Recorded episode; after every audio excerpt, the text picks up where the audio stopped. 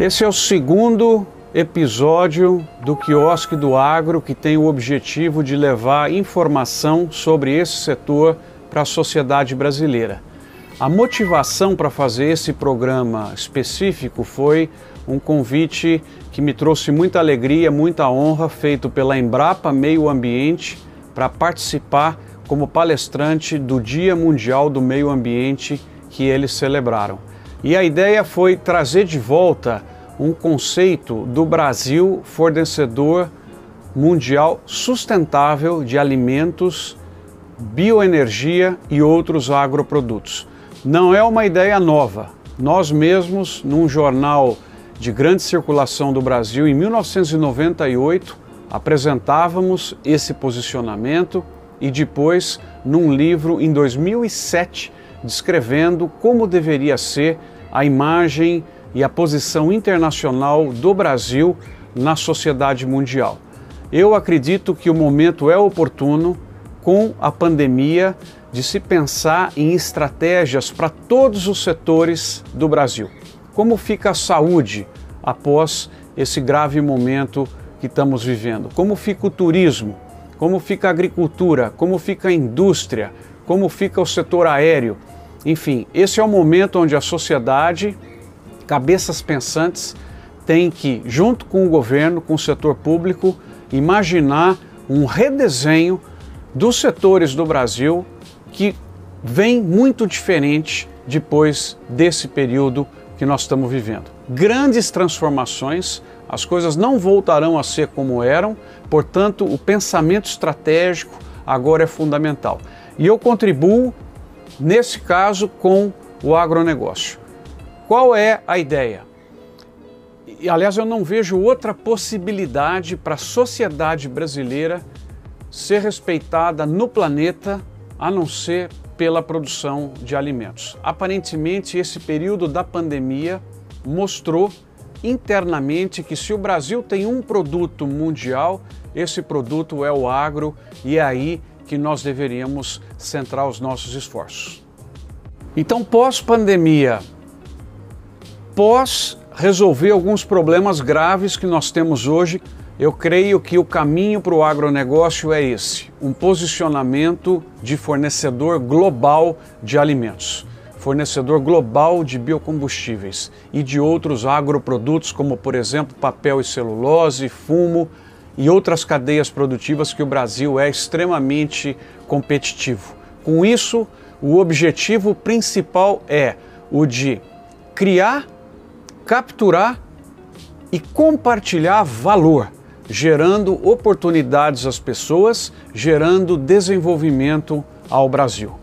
Econômico, social, ambiental, puxado pela agricultura. Como disse no evento da Embrapa, agricultura e meio ambiente são irmãos gêmeos na conquista desse posicionamento internacional. Como fazer isso? Ou seja, qual é a estratégia para atingir o objetivo de um país desenvolvido com amplas oportunidades para a sua sociedade.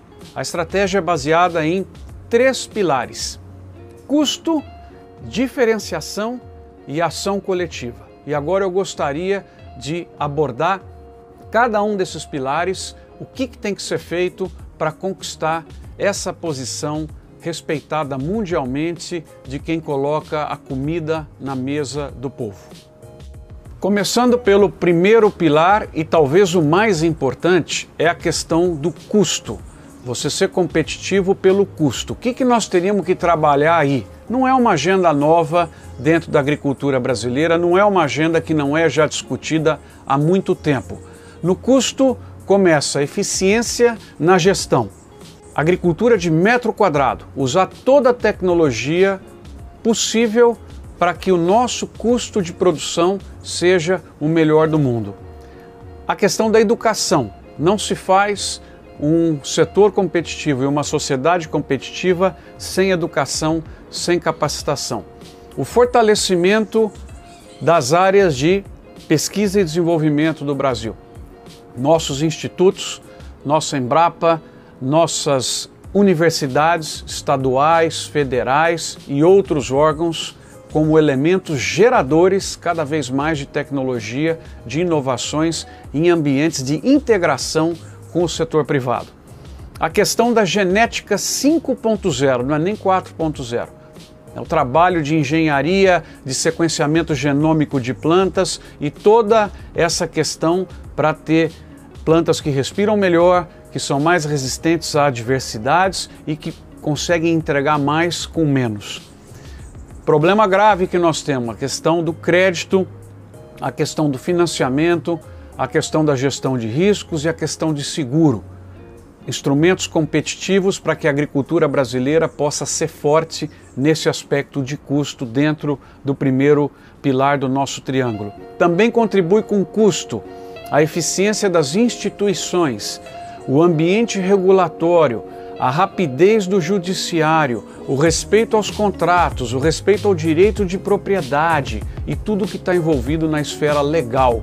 Também temos condições de melhorar nesse aspecto e muito no Brasil. A questão de infraestrutura no componente custos, transporte, armazenagem na propriedade, outras formas de estocagem, rodovias, concessões, portos, enfim, toda uma agenda que visa tirar desperdícios hoje no deslocamento, no armazenamento e deslocamento dos produtos todos que o agro brasileiro é, traz.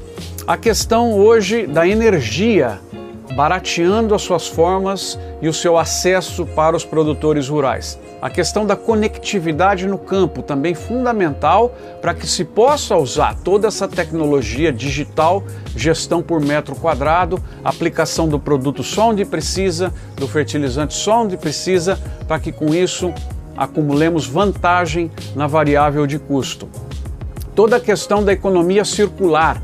O que, que significa isso? Uma atividade da agricultura que tem um resíduo entra como insumo de outra atividade, possibilitando você estar tá melhor ambientalmente e produzindo na mesma região aquelas coisas que você precisa. A questão da economia do compartilhamento, ou seja, todos os aplicativos que permitem os produtores rurais compartilharem seus ativos, ficarem mais eficientes com um menor volume de ativos numa determinada região. Ou seja, como se fosse Uber de trator, de máquinas, né, de colheita e de outras coisas. A economia do compartilhamento contribui também muito para os custos e há uma ampla agenda para avançar nesse setor. Bioinsumos, controle biológico, é, redução de desperdícios, perdas ao longo da cadeia produtiva, tributos, maior eficiência do Estado para que ele possa entregar um serviço de qualidade melhor. Poupa tempo do agricultor. O cara quer instalar um sistema de irrigação, é, é vontade do Estado que ele faça isso. E hoje parece que é o contrário. Então, é, facilitar todo o processo de regulamentação sem perder rigor, mas ganhar facilidade para que os investimentos possam ser feitos mais rapidamente para buscar eficiência, produtividade e custo. E também a melhoria da confiança nas cadeias produtivas, minimização de custos de transação e outros que vão nos transformar numa agricultura cada vez mais competitiva. E hoje também não pode se deixar de falar do volume de aplicativos e outros que ganharam um impulso sensacional no período da pandemia, que visam otimizar fretes, ligações diretas entre produtores e compradores no Brasil, a tirar intermediários do sistema que não agregavam valor à cadeia produtiva, enfim, na área de custo. O, novo paradigma da agricultura brasileira é cuidar de cada um desses itens, avaliando permanentemente como estamos e como podemos melhorar. Portanto, com isso eu fecho o primeiro vértice do triângulo, que é custo. Triângulo para quê? Professor, que me perdi agora na sua explicação. O triângulo para posicionar o Brasil como fornecedor mundial sustentável de alimentos, bioenergia e outros agroprodutos. Pensou em alimento no mundo, pensei em Brasil. O segundo pilar é a diferenciação.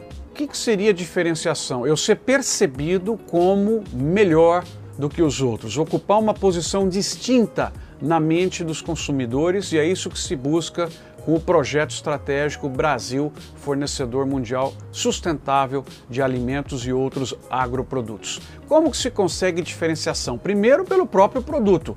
O Brasil entrega um produto de excelência, com qualidade, sabor, segurança.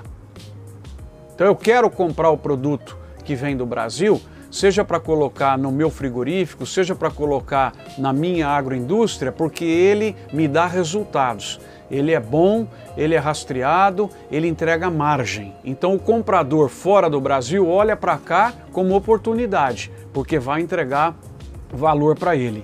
Boas formas de produção. Certificado por organismos nacionais e internacionais com reputação serviços oferecidos e conveniência aos compradores. Com isso diferenciamos também, porque é o único que consegue entregar, por exemplo, com a frequência que eu quero. Né? Identidade com marcas, cientistas que o Brasil tem, design, comunicação, contar a história, que hoje é muito valorizada pelo consumidor final a ligação com a história do produtor, com a história da cadeia produtiva. Em inglês fala storytelling. Dentro do produto, dentro da oferta, você consegue escanear e assistir um filme, por exemplo, da fazenda de café que produziu aquele produto que você está consumindo. Com isso você tem uma ligação e isso traz um diferencial muito grande. As pessoas querem conhecer de onde veio, né? querem valorizar as formas com o qual esse produto foi feito já temos uma posição fácil pelo é, conquistado de ser líder em muitos produtos, tanto na produção quanto na exportação. Portanto, já é um respeito no aspecto de diferenciação. Por conservar, né? que outro país grande produtor de alimentos pode é, dizer que tem dois terços da sua área totalmente preservada? Que com todo o crescimento que se espera da agricultura brasileira, da nossa produção nos próximos 10 anos, o Brasil vai chegar a usar apenas 10% do seu território para a produção de grãos, cana, café, laranja e outros produtos. Somado às pastagens existentes, o Brasil tem condições de ampliar fortemente a sua oferta, preservando os dois terços hoje, que são um diferencial aí para o Brasil. Código florestal é um diferencial da nossa produção. Que outros grandes produtores de alimentos apresentam um código tão rigoroso quanto esse? O Brasil é o país que tem 45% da sua energia vinda de fontes renováveis. O Brasil é o país que tem o maior programa de biocombustíveis do mundo quando se considera a proporção utilizada. O Brasil tem a cidade, a megalópole, com a matriz de combustível mais limpa do mundo, que é São Paulo, por causa do etanol. Tudo isso são diferenciais da área ambiental que nós podemos utilizar. Então o Brasil consegue grudar nele a posição do carbono, do low carbon country, do green country. E isso que deve ser cada vez mais trabalhado como um diferencial da produção brasileira. Outro diferencial riquíssimo da nossa sociedade, os brasileiros com origem indígena, que também a sua inserção sustentável nas cadeias produtivas do agro, tal como nos Estados Unidos, gera grandes oportunidades. O Brasil também tem processos maravilhosos de integração lavoura, pecuária, floresta, que inclusive pela própria Embrapa foi gerado a carne carbono neutro. Né? Então, esse é, uma, é um diferencial também para ser usado na área ambiental. Nós temos também pessoas que não tinham acesso ao trabalho na terra, a qual foi dado acesso ao trabalho na terra e que estão gerando produtos hoje. Isso representa um diferencial muito grande no mercado europeu, no mercado americano, daquelas pessoas que querem comprar do socialmente justo, daquelas pessoas que foram incluídas. Né? E finalmente nós temos a questão da Amazônia. Né? Que país que tem a Amazônia, uma palavra conhecida por 10 em cada 10 habitantes do mundo? E o que, que eu acho mais incrível da nossa sociedade é que hoje brasileiros de origem indígena, a Amazônia e outros aspectos diferenciais da nossa sociedade entram na equação negativa dos nossos produtos, em virtude do problema né, das, é, desmatamento ilegal e outras coisas que precisam ser combatidas.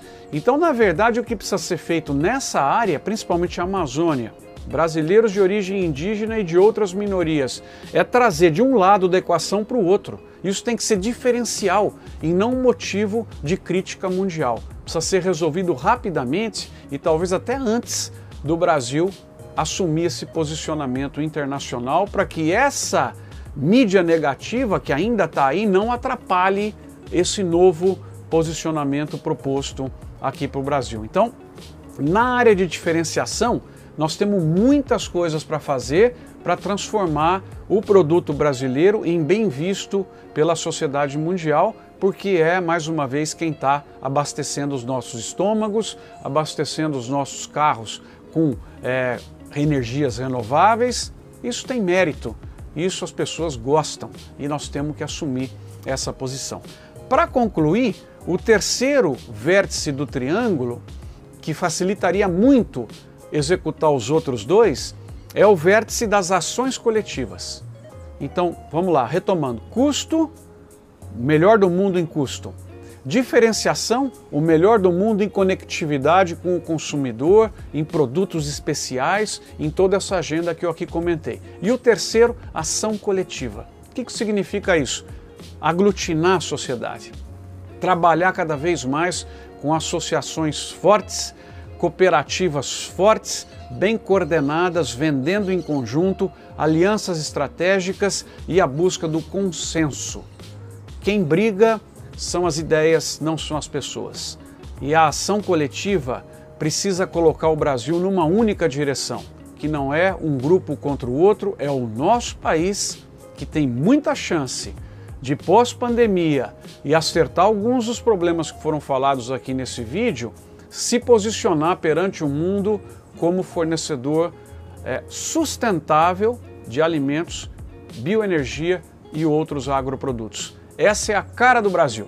Daqui cinco anos você pergunta para o estrangeiro e o Brasil, o que, que você lembra? Eu lembro da boa comida colocada na minha mesa, de forma equilibrada, sustentável, respeitando todos os aspectos que existem no, no país, incluindo pessoas preservando o meio ambiente e, mais do que isso, uma sociedade que é fornecedora de comida vai ser vista no mundo como sociedade de primeira linha, porque de nada adianta eu ter bomba atômica se eu não tenho comida. Então, o Brasil se, se empodera no mundo com esse posicionamento. Então, está aqui dada a minha contribuição, pelo menos na área do agronegócio, para que a estratégia do Brasil seja clara, custo diferenciação e ação coletiva e a nossa sociedade assumir que o nosso caminho é ser fornecedor mundial de alimentos. Muito obrigado.